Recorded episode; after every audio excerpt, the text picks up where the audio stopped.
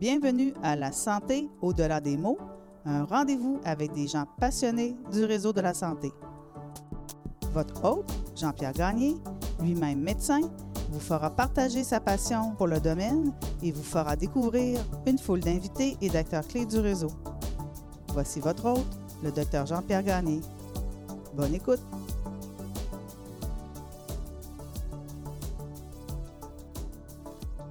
Je suis Jean-Pierre Gagné et bienvenue à ce nouvel épisode du balado La santé au-delà des mots. Il s'agit du quatrième épisode d'une série spéciale sur l'aide médicale à mourir. Au cours des trois premiers épisodes, nous avons notamment reçu Mme Véronique Yvon, qui est députée de Joliette et qui est marraine de la loi concernant les soins de fin de vie. Aujourd'hui, je reçois euh, un invité du domaine médical qui est le docteur euh, Félix Pajot, qui est gériatre euh, à Québec et qui est également éthicien. Félix, bonsoir. Bonsoir. Merci de te joindre à nous. Donc, je reçois, donc, est-ce que je reçois plus un gériatre, un éthicien ou un philosophe ce soir? ben, philosophe, je pense, un chapeau un peu grand à porter. Je dirais plutôt éthicien, à la limite dans le contexte, c'est plus ça qui m'a amené à réfléchir à la question, mais aussi j'ai hâte, c'est sûr. Ça influence ma pensée. Alors, on aura l'occasion d'en discuter au cours de la prochaine entrevue euh, qui s'annonce très intéressante. On va repasser, euh, si tu le permets, ton CV euh, qui est assez complet. Donc, on, on présente d'abord tes études en médecine à Montréal de 2007 à 2012. Ensuite, des études en gériatrie à l'Université Laval qui se sont terminées en 2018 une formation complémentaire en bioéthique de 2019 à 2021 à l'Université de Bâle. Quel était le sujet de tes études à ce moment-là? Euh, j'ai travaillé plutôt sur les prisonniers vieillissants, donc tous les soins euh, psychiatriques, euh, la façon de délivrer de façon euh, éthique, mm, puis aussi euh, approprié pour vraiment cette classe de la population particulièrement vulnérable. Et pourquoi en Suisse plutôt qu'au Québec? Parce que j'avais déjà entendu euh, au Québec ou un commentaire d'un spécialiste aussi qui disait que les prisons étaient remplies de patients âgés mm-hmm. qui n'avaient aucune raison d'être en prison. Des gens parfois euh, déments, euh, invalides, en chaise roulante. Donc, euh, Oui, mais oui, c'est vrai qu'au Canada, on retrouve beaucoup de gens très âgés avec un profil gériatrique. L'intérêt de la Suisse, c'est que c'est un centre qui ont beaucoup publié. Moi, j'avais fait une maîtrise en, philosophie. puis dans ma maîtrise en philosophie, je n'ai pas nécessairement publié d'articles scientifiques, ce qu'on recherche pour avoir un profil de clinicien-chercheur. Donc, euh, j'ai complété cette formation-là dans l'idée d'aller chercher plus de publications vraiment scientifiques dans des journaux internationaux. Puis, c'est ce qu'ils ont euh, comme compétence particulière dans ce centre-là. Puis, la, personne qui me supervisait, Tenzin Wangmo, est une spécialiste de la gérontologie, donc toutes les études en lien avec le vieillissement, euh, particulièrement, mais aussi de la bioéthique. Donc, mes deux intérêts. je vais chercher une formation vraiment complémentaire pour parfaire mes connaissances dans ce domaine-là. Puis d'ailleurs, le projet sur lequel je travaillais, on avait il y avait une collaboration avec le Canada. OK. Puis un article qui s'en vient justement sur les prisonniers canadiens, là, qui a été écrit par un des étudiants dont je suis co-auteur. Donc euh, c'est pas si loin. Je suis pas allé loin, mais quand même. Euh, J'imagine que ça a été une expérience quand même oui, ben, agréable aussi. Là, Oui, ben la Suisse, c'est un super beau pays, euh, avec les montagnes, les lacs, la culture aussi culinaire on retrouve beaucoup de similitudes avec le Québec, le Canada, avec les francophones, les germanophones, italophones. Donc, euh, c'est assez varié intéressant. Euh, oui, je pense. Puis il y a beaucoup de gens de partout dans le monde qui vont étudier en Suisse parce qu'il y a quand même beaucoup de moyens. C'est un pays assez riche. Donc, euh, beaucoup de gens très intéressants, éduqués, qui sont là aussi de différents horizons. Fait que, ouais, j'ai bien aimé. Et si je comprends bien, tu gardes un attachement professionnel avec l'Institut suisse dans le moment. Oui, c'est ça, euh, avec l'Institut euh, de bioéthique médicale de Bâle. on a encore des collaborations. D'ailleurs, en ce moment, on travaille sur un projet sur la domotique, les maisons intelligentes et euh, les personnes âgées. Comment avoir des soins qui permettent de maintenir l'autonomie fonctionnelle des gens avec des robots, l'intelligence artificielle, des capteurs, mais ne pas les enfermer dans une bulle technologique, tout en balançant, en, faisant l'équilibre entre, en maintenant l'équilibre entre tout ce qui est autonomie, autodétermination, mais aussi sécurité, sécurité. maintien à domicile. donc, euh, on travaille sur ça, une revue systématique, puis il y a différentes entrevues qui vont être développées en lien avec l'industrie aussi. C'est un projet qu'on maintient, un, lien qu'on maintient. Mm. Tu as évoqué ta maîtrise en philosophie euh, à l'Université Laval de 2016 à 2020, qui était jointe également à une formation de clinicien-chercheur. Oui. Donc, le, cheminement dans tout ça, c'est l'intérêt pour la philosophie, l'intérêt pour la recherche ou c'est euh, un joyeux mélange des deux? un melting pot, là, je pense qu'on peut dire. Ben, en fait, ce qui est intéressant de la euh, du clinicien-chercheur, c'est que ça permet vraiment de libérer du temps, euh, deux ans payés là, dans la résidence euh, pour faire de la recherche. J'ai toujours un intérêt pour la recherche. j'ai beaucoup aimé la philosophie. Moi, j'ai fait un bac international au cégep. Il y avait plus de cours de philo, des cours de théorie de la connaissance. J'ai toujours gardé cet intérêt-là. J'ai toujours été un peu chialeux, entre guillemets. Des gens qui aiment ça critiquer le, statu quo, ou du moins de questionner, c'est pas le critiquer, pour voir un peu où sont les failles, comment améliorer le système. je pense que c'est ce qui m'a amené vers la philosophie, mais aussi l'éthique. Puis pour moi, l'éthique, c'est ce qui permet, je trouve, de faire euh, comprendre à mes collègues médecins plus la philosophie. Je pense que c'est ce qui est plus proche de ce qu'on fait au jour, jour le jour. Dans notre clinique, on a toujours des questions éthiques, des gestes à poser, qu'est-ce qu'on doit faire de mieux pour le patient par la philosophie, m'intéressait, mais en même temps, j'ai eu j'étais un petit peu stratège, si on veut, en me disant ben, je vais faire quelque chose plus dans l'éthique pour avoir euh, l'intérêt de mes collègues. Puis je me rends compte qu'en gériatrie, il y en a tellement des questions éthiques qu'il y a une pertinence à la fois de faire de la recherche, mais aussi de faire de la recherche en éthique. Serait-il correct de dire que plus on répond à des questions, plus on, en soulève de nouvelles ou euh, c'est un puissant fond peut-être à certains égards? Ben, en philosophie peut-être, mais en même temps en éthique, l'idée c'est d'arriver quand même à une, conclusion. Solution. Je dirais, les gens qui font de l'éthique vont dire on n'essaie pas d'arriver à la meilleure solution absolue et rationnelle. On va essayer de trouver une solution la plus raisonnable dans, les, dans le contexte où on pense qu'il qu'on doit agir quand même dans une certaine dans un certain laps de, temps. on a une réaction à donner, quelque chose à faire. Puis je pense que le sujet d'aujourd'hui le montre bien. Il y a quand même des impacts d'attendre, de ne pas prendre de décision. Puis c'est important quand même avec l'éthique. Puis ce qui regroupe un peu la médecine, on ne fait pas toujours ce qui est by the book, les guidelines ou qu'est-ce qui est idéal, mais on essaie de faire ce qui est le mieux pour le patient qui est devant nous. Fait que je trouve qu'il y a là aussi un lien à faire. Tu es également responsable ou sur le point d'être nommé responsable de l'axe éthique et santé de l'Institut d'éthique appliquée de l'Université Laval. Euh, en septembre 2021. Dans les faits, quel travail fais-tu? Tu... c'est ça aujourd'hui, c'est parce que je n'osais pas le nommer parce que la nomination se faisait aujourd'hui. Ah, ben félicitations, alors on fait ça avec un balado. exact. Un peu d'eau pétillante. C'est parfait.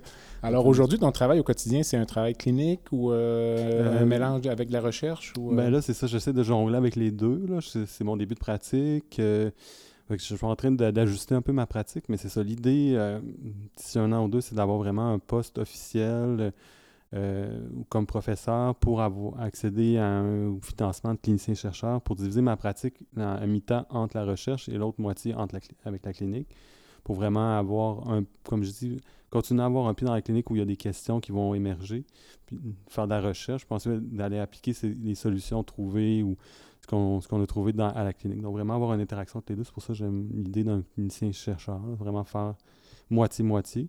Puis, dans ma partie recherche, ben, j'ai plein de rôles qui s'ajoutent, là, euh, justement comme responsable de l'axe éthique et santé, euh, de l'IDEA, euh, membre de différents comités éthiques, puis tout ça, faire puis éventuellement aussi améliorer l'offre d'enseignement au niveau de l'éthique à la faculté. Là.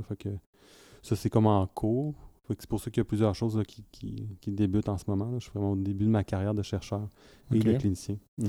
Est-ce que ben, c'est peut-être trop tôt pour en juger, mais est-ce que en tant que clinicien, mais comme quelqu'un qui, qui pousse la réflexion puis qui veut toujours la pousser plus loin en éthique ou en philosophie, est-ce que ça peut être une source de frustration de se buter à des collègues ou à des, des administrateurs qui ont une vision, je dirais, plus terre à terre ou sans, être, euh, sans dire ça de façon péjorative, mais qui voient les choses plus euh, de façon euh, immédiate, ben, je comprends, qui sont plus dans l'action.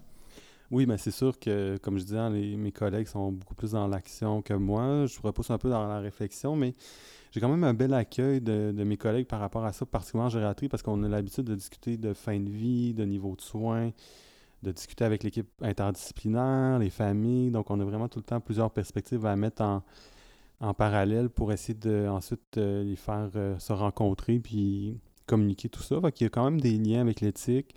Euh, mes collègues se rendent compte qu'on a besoin de faire ces choses-là. Il y a certaines spécialités peut-être un peu moins. Fait qu'il y a du travail à Comme faire. les chirurgiens, disons, peut-être. Ça dépend des chirurgiens. ça dépend de la spécialité chirurgicale, j'imagine, mais je peux pas trop parler. Là. Euh, à date, j'ai pas eu trop de, de, de Trop problèmes. d'ennuis, ok. Pas de menaces. Non, c'est ça, les chirurgiens, ça va. C'est plus. C'est vrai que les gestionnaires, des fois, sont dans, dans l'application, mais en même temps, ils- comme tout être humain, on se pose des questions sur nos actions, on veut faire ce qui est le mieux. euh, il peut y avoir ce qu'on appelle d'aveuglement éthique, là, les gens qui réalisent qui veulent pas voir les problèmes ou qui nient les problèmes. euh, ça, c'est plus difficile, mais souvent, on est plus dans une perspective où les gens savent qu'il y a un problème, ils savent pas comment trop le régler. Puis honnêtement, j'ai plus, j'ai plus de questions que de confrontations à date. Mm. En 2020, tu as publié euh, de l'Université Laval un manifeste qui s'intitule La responsabilité de protéger les personnes âgées atteintes de démence. On va y revenir euh, tout à l'heure et c'est d'ailleurs la raison pour laquelle euh, je t'ai demandé en entrevue aujourd'hui. Et tu as également témoigné devant la commission spéciale sur les soins de fin de vie le 28 mai 2021. On va y revenir également. Euh, la raison pour laquelle je t'ai invité, c'est que tu as une position euh, affirmée sur euh, l'accès à l'aide médicale à mourir pour les personnes inaptes. Donc, quand on pense inaptitude, je pense que ça tourne beaucoup autour de la maladie d'Alzheimer et des autres démences associées. Ce qui m'amènerait finalement à, te demander, qu'est-ce que la maladie d'Alzheimer pour le, je dirais le commun des mortels, puis par rapport aux autres démences, puis où on en est au niveau des causes, peut-être la prévention, du traitement? Oui, ben c'est sûr que c'est. Moi, j'ai une vision complexe de la maladie parce que nous, c'est dans nos quotidiens. Si j'essaie de simplifier, ben je pense que bon, la plupart des gens euh, ont déjà entendu le terme démence. Euh, c'est une atteinte au niveau des fonctions cognitives. Donc, une diminution soit des capacités de parler, de communiquer, de gérer le quotidien, euh, de se souvenir des événements récents. Donc, c'est surtout ça qui est atteint dans la maladie d'Alzheimer, la dernière composante qui est la mémoire. Euh, la mémoire à court terme, la mémoire des, des- événements récents. Euh, donc, les gens vont, vont oublier de prendre des rendez-vous, qui ont pris des rendez-vous, vont oublier euh, certaines choses de plus en plus, qui ont acheté certains aliments. Donc, ça, c'est un peu le classique. On en entend, il y a eu plusieurs publicités à la télé, justement, sur ça. Donc, l'atteinte de la mémoire est assez centrale dans la maladie d'Alzheimer, classique. Ensuite, ben, il y a la, composante langagière, c'est-à-dire les gens ont le manque du mot, cherchent leurs mots beaucoup, euh, oublient les noms des gens. Puis ensuite, c'est l'aspect visuospatial, donc se perdre dans l'environnement, en voiture. Donc, c'est vraiment une atteinte aussi du fonctionnement, soit gérer ses finances, gérer la voiture, jusqu'à pu être capable de se laver, s'habiller seul, euh, manger seul. Puis c'est une maladie qui est dégénérative. Donc, au début, on a des symptômes typiques. Euh, mais après ça, toutes les démences finissent par un- avoir une atteinte généralisée du cerveau. Euh, ce qui cause les maladies de la mémoire, euh, comme l'Alzheimer ou, ce qu'on appelle les démences, c'est ce qu'on pense actuellement, c'est des protéines nocives là, qui s'accumulent avec le temps dans le cerveau. Puis le cerveau a de la difficulté avec l'âge de les éliminer. Puis un coup que la protéine s'est accumulée, pour l'Alzheimer, c'est les protéines, ce qu'on appelle amyloïdes. là. C'est une protéine qui absolument est éliminée, mais là, dans le cerveau des gens qui ont la maladie, n'est plus éliminée. Puis elle amène une destruction, surtout des régions, bon, on parle de l'hippocampe pour la mémoire, puis progressivement vers les autres aires du cerveau. Euh, pour ça, c'est surtout pour la maladie d'Alzheimer. Donc, il y a d'autres démences plus fréquentes aussi, la maladie, les démences vasculaires, donc les petits vaisseaux du cerveau qui peuvent euh, éclater, laisser plein de petits trous un peu partout et donnent des atteintes surtout exécutives, c'est-à-dire les gens ont de la difficulté à faire leurs tâches du quotidien, mais ils maintiennent une certaine mémoire jusqu'à assez longtemps dans la, maladie, Euh, une mémoire qui peut être perdue, puis ensuite qui peut être euh, aidée par des indices. Puis finalement, un autre type de, démence assez fréquente, c'est la démence frontotemporale, donc des atteintes vraiment au niveau du lobe frontal qui régit les comportements sociaux. Les gens peuvent être désinhibés, avoir des comportements sexuels inappropriés, euh, dire des gros mots, avoir vraiment un changement au niveau de la personnalité. Euh, parce qu'on pense, selon les, neuro- les neurosciences qui guident un peu les diagnostics de démence, que euh, chaque aire du cerveau a une fonction. Puis dans les démences frontotemporales, c'est le lobe frontal qui sera atteint, Alzheimer, surtout les lobes temporaux, un petit peu en postérieur aussi au niveau occipital pour la vision, visuospatiale, comme dont je parlais. Puis euh, au niveau des maladies vasculaires, ben, c'est plus sous-cortical. Donc en dessous des aires vraiment, mais plus dans, la- dans les réseaux entre les neurones, Et c'est pour ça que surtout les fonctions exécutives seraient atteintes. C'est assez complexe. C'est complexe, mais ça Mais donne quand même une idée clair, de. Ben, disons que pour moi, déjà, c'est un petit peu complexe. Alors, Oui. mais les gens pourront faire des recherches Oui. puis euh, tenter de comprendre euh, je un petit peu plus ce y en est. Simplement, c'est ça. C'est une atteinte au niveau du fonctionnement au quotidien à cause des atteintes cognitives qui dégradent avec le temps. On pense que c'est des protéines ou des atteintes des vaisseaux qui donnent ces causes-là, qui ont certaines propriétés qui sont tirées par certaines zones du cerveau. Euh, pour l'Alzheimer, c'est remis en question par des études récentes. La théorie amyloïde dont je parlais est remise en question. On a des tests euh, qui ont été faits pour essayer de l'éliminer, la protéine, avec des vaccins, stimuler le système immunitaire pour l'éliminer, ou euh, des médicaments qui aident à les éliminer, qui vont se lier puis les détruire, des anti-inflammatoires, parce qu'on pense aussi que l'inflammation peut aider. Mais à date, dans, les, la majorité des études, bien qu'on soit cap- capable d'enlever la protéine amyloïde ou ses, sous-composantes, euh, on n'arrive pas à renverser la perte de mémoire. Donc peut-être que l'amyloïde vient se déposer après la destruction, puis c'est ça qu'on voit, ou c'est vraiment l'amyloïde qui, détruit le cerveau. Donc il y a comme un... Dans les scientifiques qui travaillent sur la question, Deux pas hypothèses, absolument d'accord. hypothèses.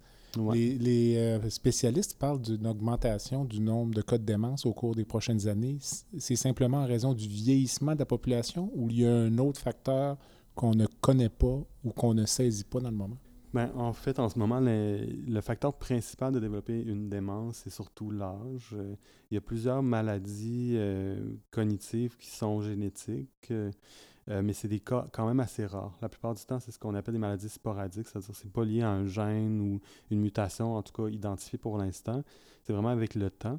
Puis on se rend compte aussi que les facteurs de risque cardiovasculaires sont des facteurs de risque.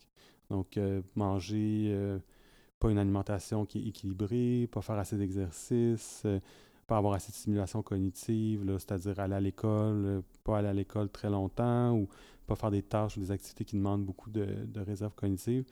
Tout ça mettrait à risque de faire Donc le cerveau est peut-être un peu un muscle. là. On peut l'entraîner ou le, le garder Ben, en santé? Ben, je pense que la- l'analogie est pas mauvaise. Effectivement, on dit souvent que le cerveau est comme un muscle. Puis effectivement, il semble avoir la même fragilité. Si on l'entraîne pas, si on on mange pas un repas équilibré, souvent ce qu'on appelle la diète méditerranéenne, qui a été prouvée comme aidant à diminuer.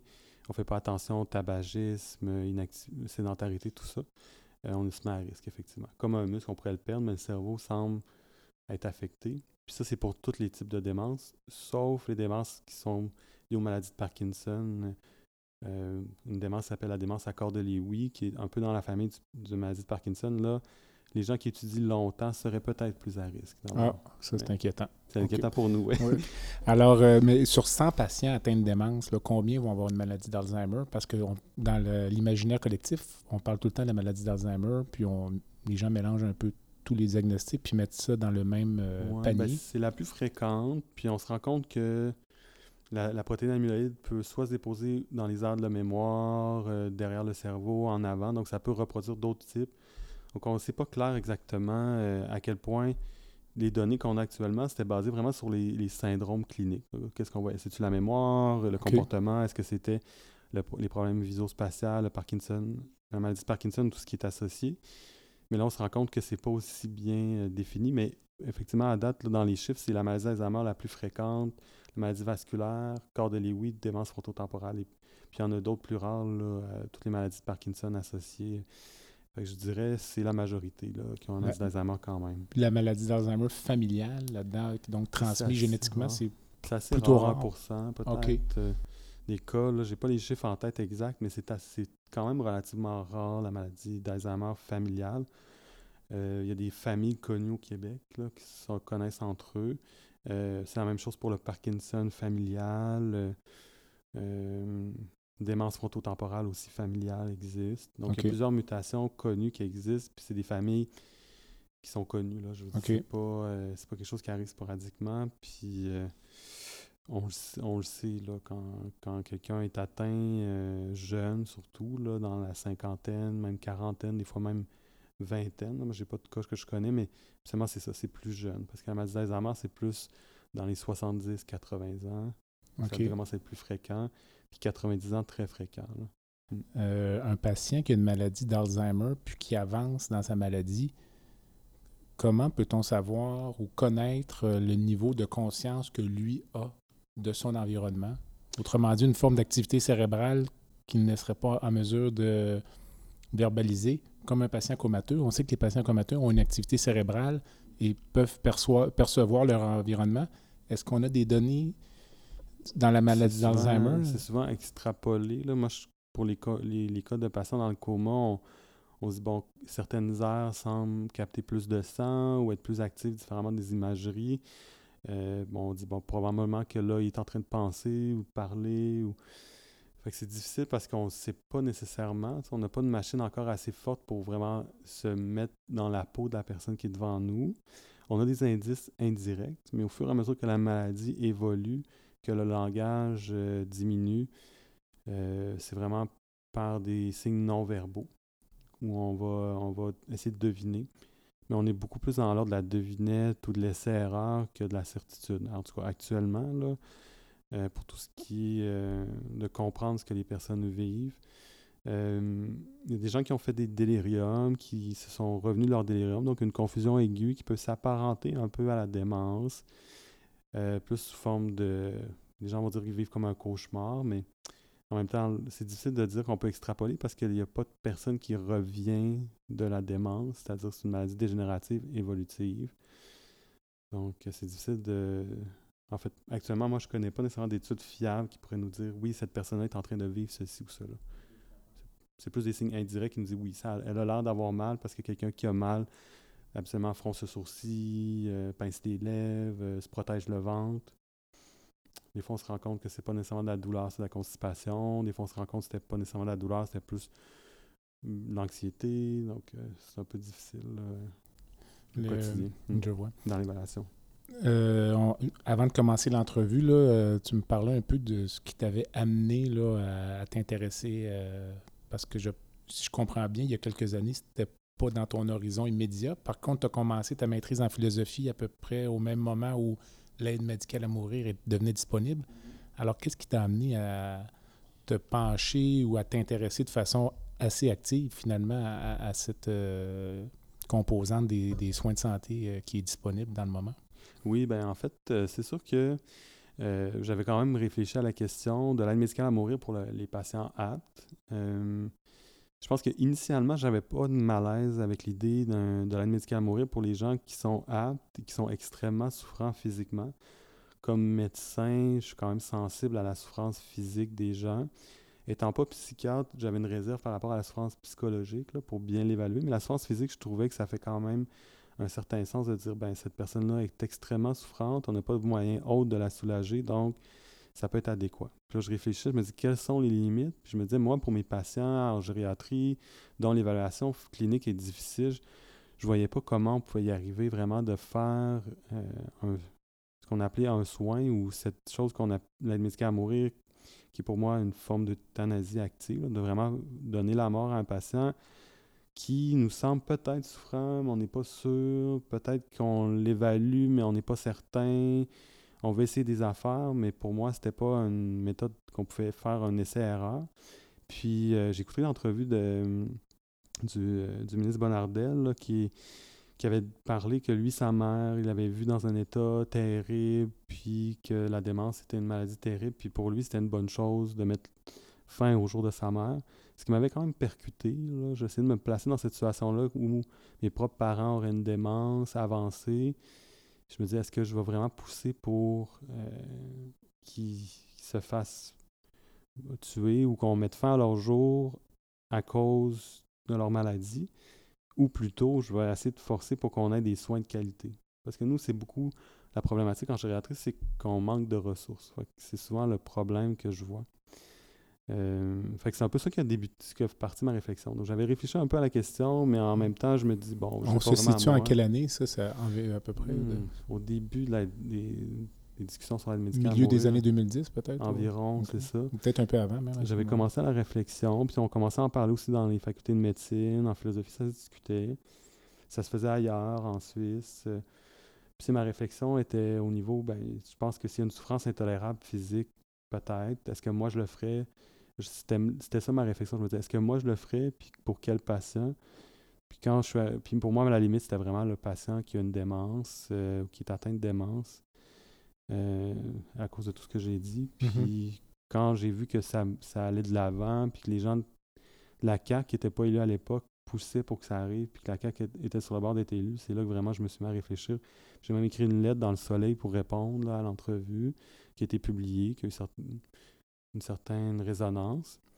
Puis mon manifeste part de cette lettre-là. OK. là. Fait que ça a été comme un la base de réflexion. là. Tu as dit beaucoup de choses que, que je vais aborder pendant l'entrevue. D'abord, non, non, mais c'est parfait.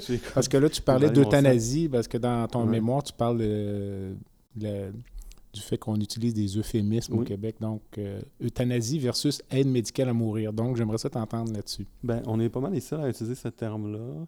Euh, au Canada, j'entends. Je pense que c'est un peu anglo-saxon, québécois, francophone, dans le sens que, tu sais, on va dire euh, Ah, elle est pas grosse ou Ah, euh, elle a des gros os pour parler d'une personne qui a euh, un certain embonpoint. On va dire euh, Je pense que c'est correct. On va être fin, on va être politiquement correct, on veut pas blesser personne.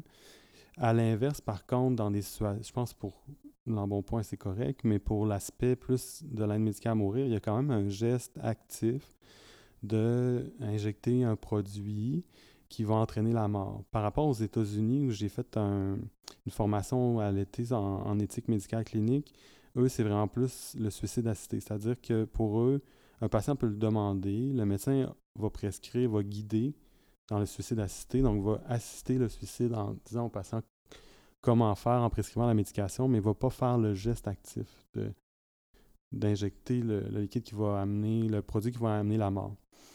Il y a quand même une différence dans le fait que le patient, après ça, peut décider par lui-même d'arrêter, continuer, ou il n'y a, pas le geste actif franc, c'est vraiment un geste qui est plutôt euh, guidé. Euh, dans l'euthanasie active, qui est un geste où on entraîne la mort, ben, c'est c'est comme ce qu'on a appelé l'aide médicale à mourir, qui regroupe un peu les deux, mais qu'au Québec, il y a vraiment plus de l'euthanasie active. Là, du suicide assisté, il s'en fait pas vraiment. Là, c'est vraiment pour moi plus de l'euthanasie active où on injecte un produit, le médecin injecte un produit qui va entraîner la mort. Des gens qui vont dire tuer. Puis encore là, le terme fait peur parce que c'est vrai que c'est quand même un geste assez violent. Mais je pense que c'est cette violence-là qu'on essaie d'évacuer par le terme aide médicale à mourir. Donc, on aide quelqu'un à mourir puis c'est un médecin qui fait ça. Donc, ça doit être bon parce qu'habituellement, les médecins sont bienfaisants. Fait qu'on teinte un peu déjà la perspective. C'est pour ça, moi, qui ma limite, comme je disais, c'est quelqu'un souffre devant moi de façon extrême. Je me dis, oui, effectivement, on a besoin d'un moyen extrême, c'est-à-dire d'entraîner la mort. Euh, si quelqu'un a une souffrance dont on n'est pas sûr de l'évaluation devant moi, puis c'était ça ma limite avec la démence, c'est encore le cas, est-ce qu'on est rendu à faire un geste de cette violence-là ou cette force-là, disons, si on n'est pas d'accord avec la violence, mais de la force, parce qu'il y a quand même une cassure qui se fait dans la mort. Euh, c'est pour ça que je me dis, oui, il y a un euphémisme qui fait qu'on a l'impression que c'est pas si pire, mais en fait, c'est quand même quelque chose d'assez euh, intense ou euh, avec une grande force de faire ça. Puis c'est risqué, je pense, dans plusieurs cas. Nous prenons une courte pause et nous poursuivons avec Dr Félix Pajot, gériatre et éthicien. Le podcast La santé au-delà des mots est une présentation du groupe conseil Beauchamp, Beaulieu, Dessureau, Toupin de la financière Banque nationale Gestion de patrimoine. Comme nous croyons que la santé financière fait partie de la santé globale, nous sommes heureux de nous joindre au Dr Jean-Pierre Gagné pour vous souhaiter une bonne saison de la santé au-delà des mots. Tu veux lancer ton propre podcast, mais tu ne sais pas comment t'y prendre? Pas de problème. Mouton Marketing peut t'accompagner de la conception au lancement. Envoie ton idée de podcast à bonjour à commercial gomouton.com. Bonjour à commercial g. L'univers du podcast t'attend. Tu parlais euh, de l'intervention du député à l'époque ou du ministre qui avait euh, parlé de sa mère à une époque où ce n'était pas disponible et ça, ça ne l'est pas plus aujourd'hui. Donc, ça nous amène à parler de, de, de le, le, comment dire, la dignité subjective par rapport à la dignité intrinsèque. Je pense qu'on est vraiment là, là lorsqu'on mm -hmm. évalue, selon ma compréhension de tes écrits, lorsqu'on évalue une personne démente euh, dans son lit, puis qu'on pense la soulager par euh, l'aide médicale à mourir, pour toi, on, on évalue à ce moment-là où on, comment dire, on qualifie plus la, dignité subjective de la personne. Oui, ben en fait, c'est ça. Bon, la dignité, c'est un terme qui était beaucoup utilisé dans la philosophie.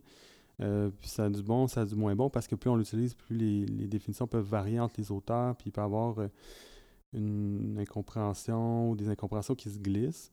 Euh, pas, selon moi, mais dans, selon ce que j'ai vu, là, il y a différentes choses auteurs qui utilisent différemment la dignité.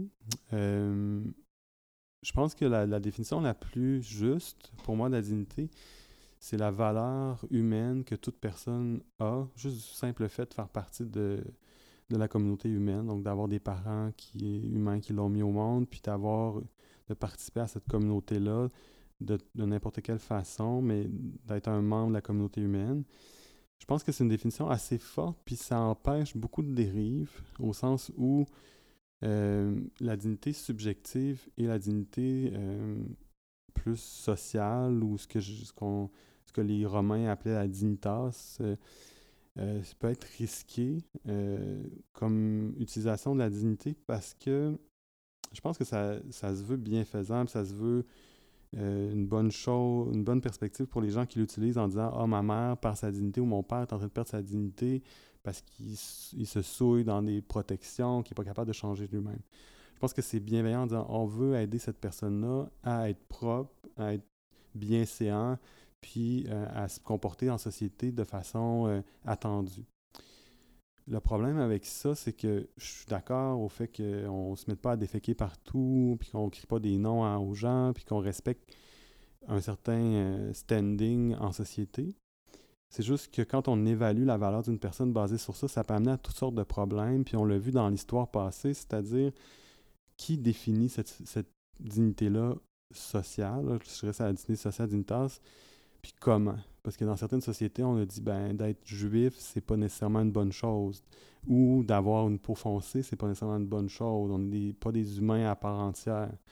Euh, ce qui a amené justement à la Déclaration des droits de, euh, des droits de l'homme euh, de 48 de dire ben non, tous ces gens-là, peu importe leur religion, leur couleur de peau, même leur orientation sexuelle, ont une valeur, on doit respecter leurs droits comme personne. On doit les respecter en tant que personne humaine et de ça, on n'a pas le droit de les utiliser comme esclaves, des utiliser comme vassaux, comme à l'époque médiévale. On n'a pas le droit de les utiliser comme, euh, comme personnes de second rang pour travailler dans des camps de concentration parce qu'ils ont une valeur comme être humain. Ça, c'est évident de nos jours, mais là, ce qui est moins évident, c'est les gens qui ont des handicaps, des gens qui ont des maladies mentales ou des gens qui ont des incapacités physiques.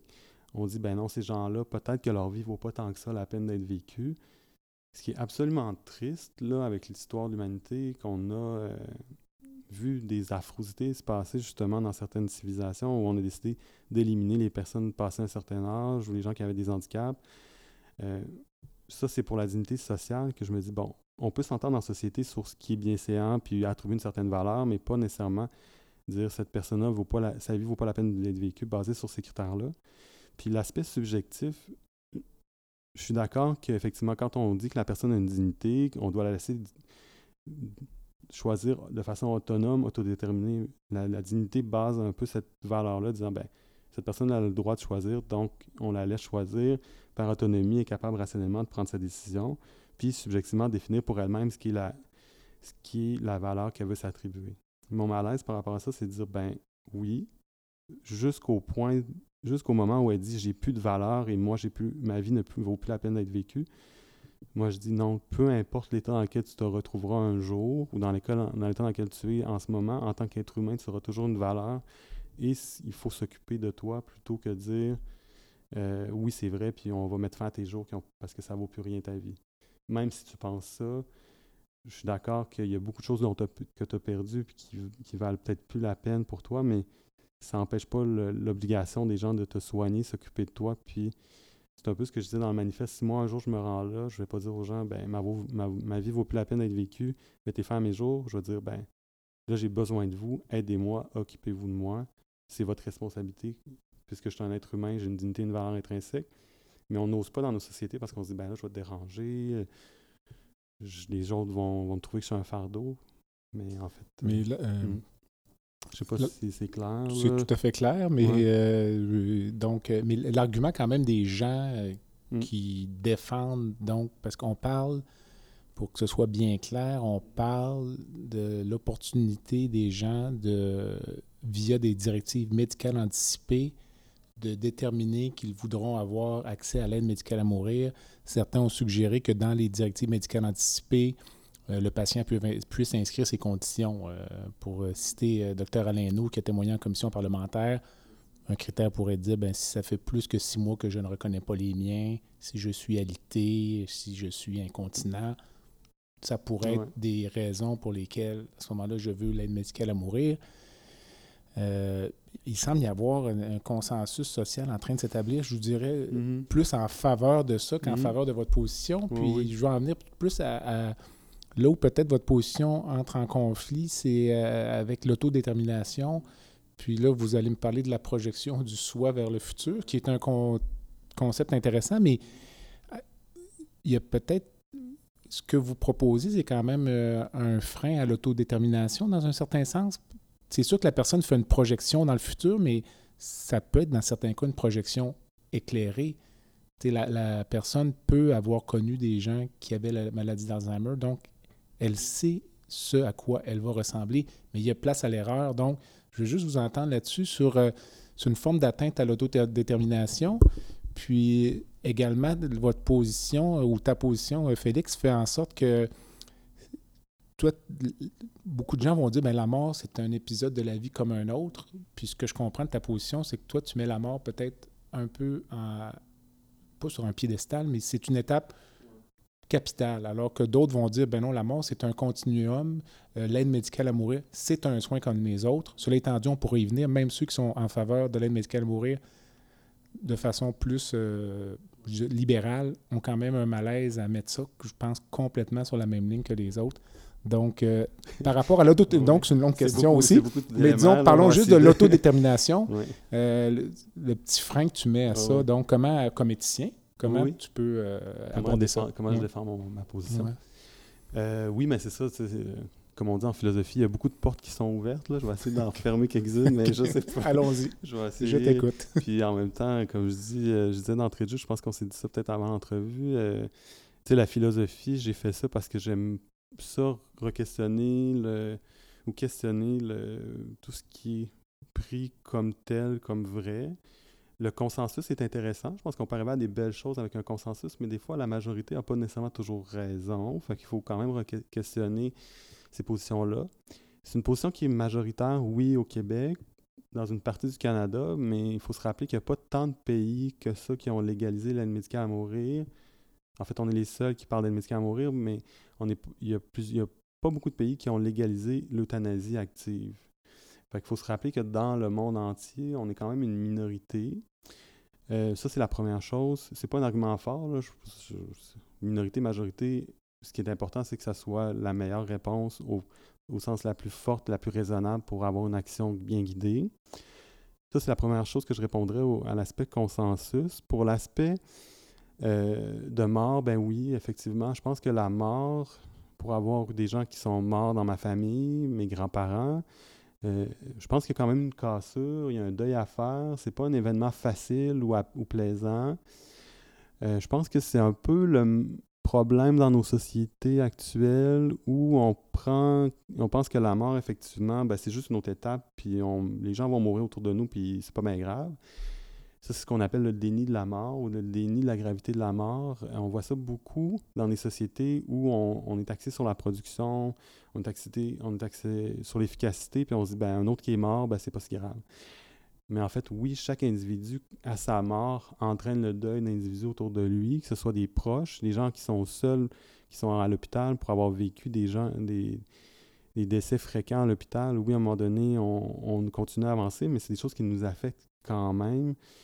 Puis il faut reconnaître qu'il y a une cassure, il y a une brisure dans la mort.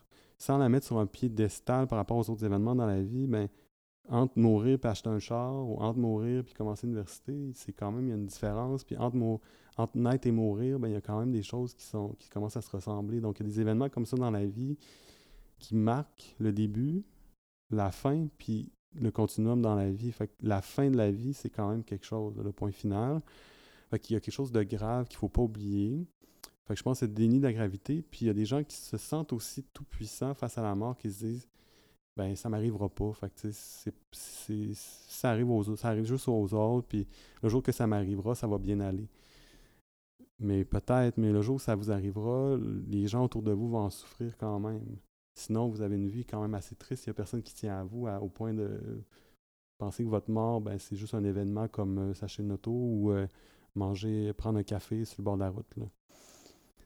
Donc, je pense que oui, la mort des autres nous touche parce qu'elle nous rappelle notre propre mort, puis il y a une cassure, puis il y a une brisure, puis il y a des livres et des livres qui s'écrivent sur la mort et sur l'après-mort, puis il y a des religions qui sont basées que sur ça, la, la résurrection et la mort. Donc, je pense que oui, il y a comme quand, même quelque chose d'important qu'il faut souligner puis pas oublier.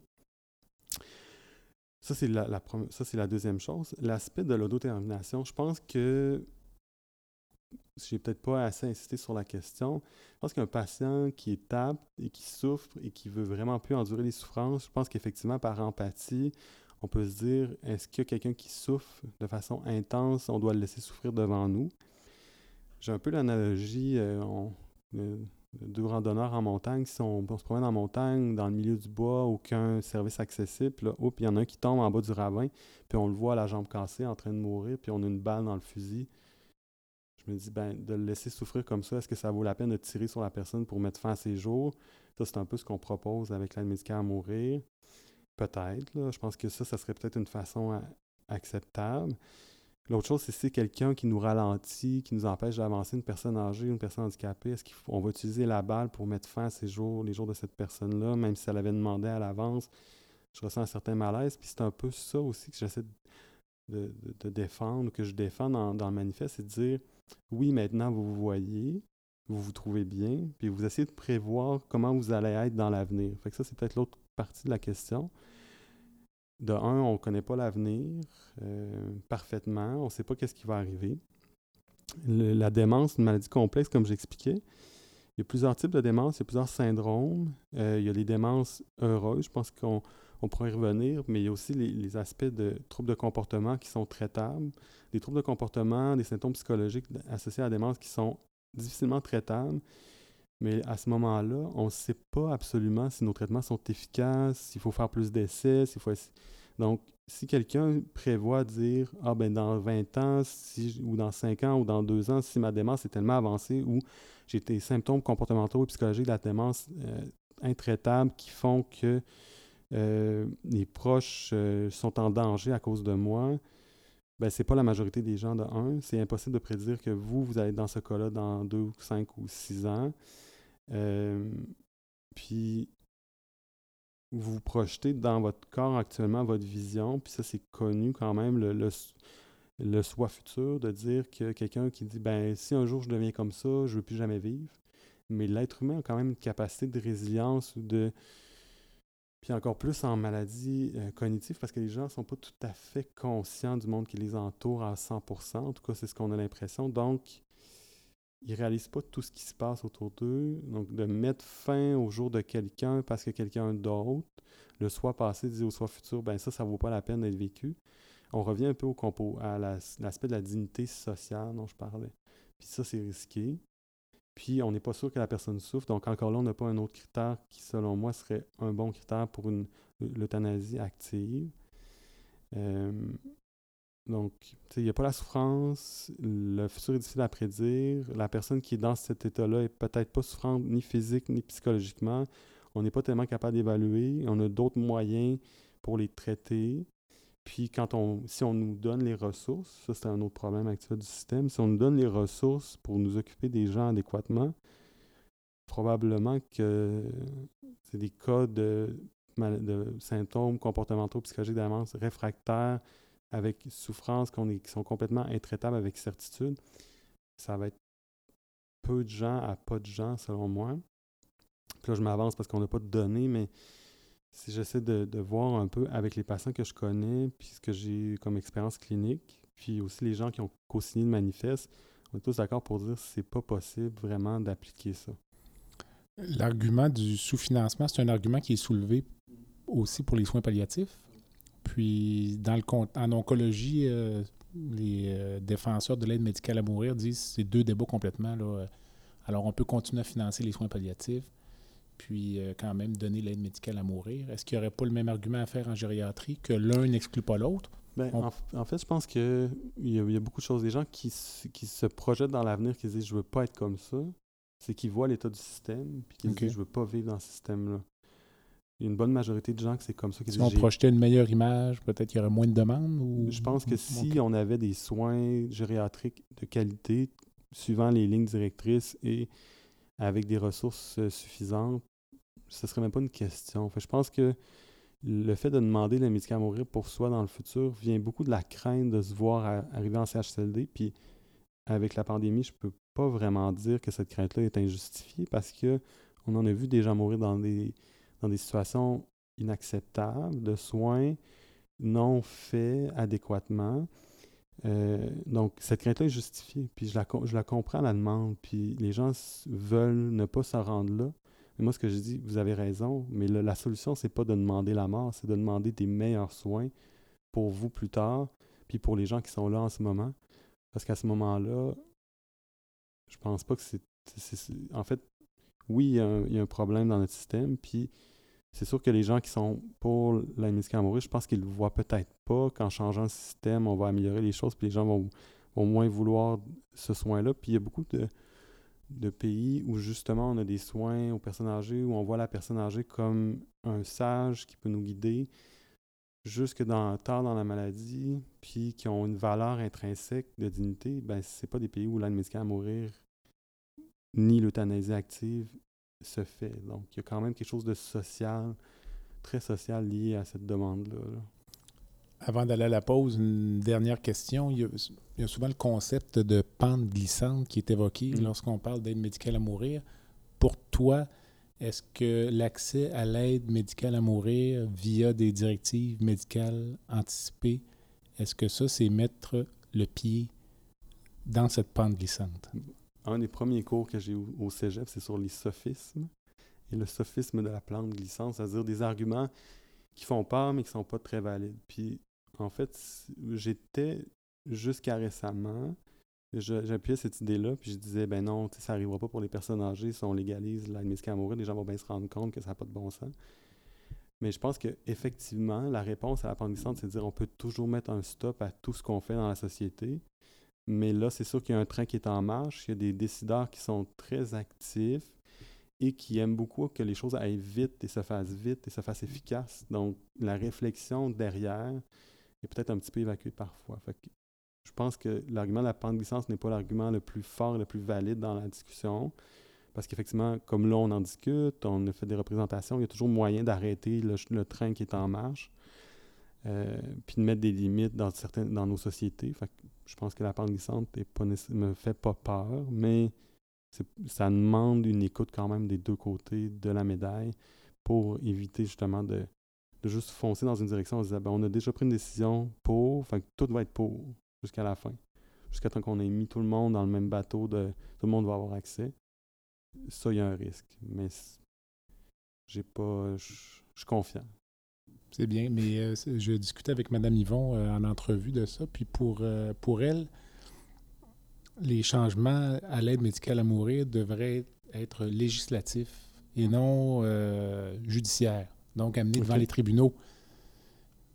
Mais dans les faits, n'importe qui peut contester la loi. Puis à partir du moment où les gens vont faire la démonstration que l'aide médicale à mourir, par exemple, est un soin comme les autres, ça met du plomb dans l'aile de votre cause. Ça ouvre l'aide médicale à mourir également au consentement substitué. Donc, euh, c'est peut-être dans ce contexte-là, moi j'appelle ça une pente glissante parce que c'est un terme utilisé, mais on, je ne vois pas personnellement, mais je ne suis pas un spécialiste, mais je ne vois pas les critères se refermer. Je les vois nécessairement par l'évolution naturelle des choses. Je les vois s'élargir dans la société dans laquelle on vit. Là. Euh, on n'est pas au Texas, là, je pense que des fermetures complètes sur des euh, ben, consensus sociaux, c'est pas notre habitude, disons. Ben, c'est sûr que bon, il y, a plusieurs choses. Là. il y a bon, la CAQ est au pouvoir, c'est eux qui ont, qui ont amené cette idée-là à l'avant-plan avec, euh, je parlais du ministre Bonardel un peu plus tôt, ou du député Bonardel. Fait que c'est dans leur idée déjà. Fait que c'est sûr que eux, puis là, Euh, bon, avec euh, Madame Yvon du Parti québécois, il y a quand même des visions pour pousser. C'est sûr que les personnes âgées avec démence votent pas. Là. Fait que c'est pas eux qui vont aller se défendre ou qui vont aller euh, faire changer le vote, puis que les politiciens vont nécessairement dire ben oui, on va écouter ces gens-là. C'est plutôt les gens plus jeunes, d'un certain âge. Bon, je veux pas faire d'âgisme, mais les baby boomers, c'est sûr qu'ils ont plus cette idée-là de dire ben je vais être autonome, je vais être efficace, euh, société du travail, société de l'efficacité. Si je deviens plus efficace, plus travaillant, ben là, c'est mieux que je sois plus là. Fait que je pense que cet électorat-là pousse un peu aussi dans la direction.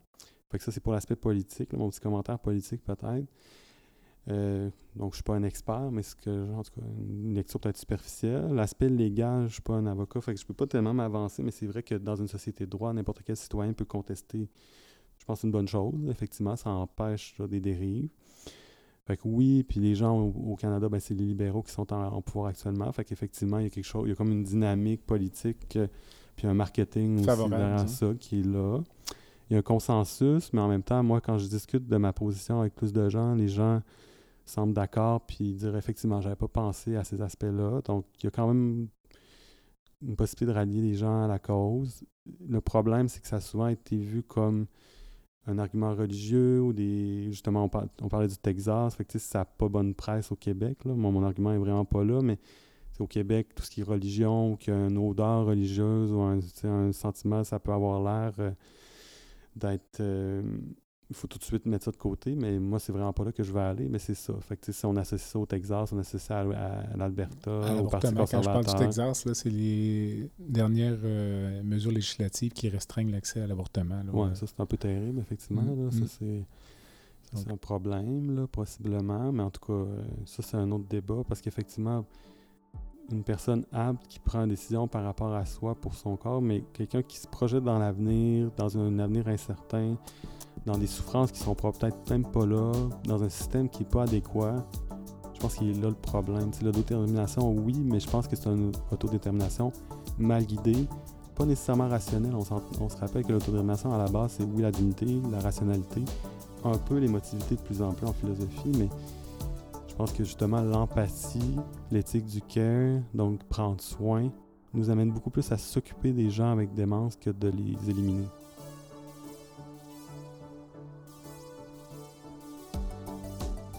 Ceci conclut la première partie de l'entrevue que m'a accordé le docteur Félix Pajot, gériatre et éthicien au CHU de Québec, Université Laval. Je vous invite à écouter la deuxième partie.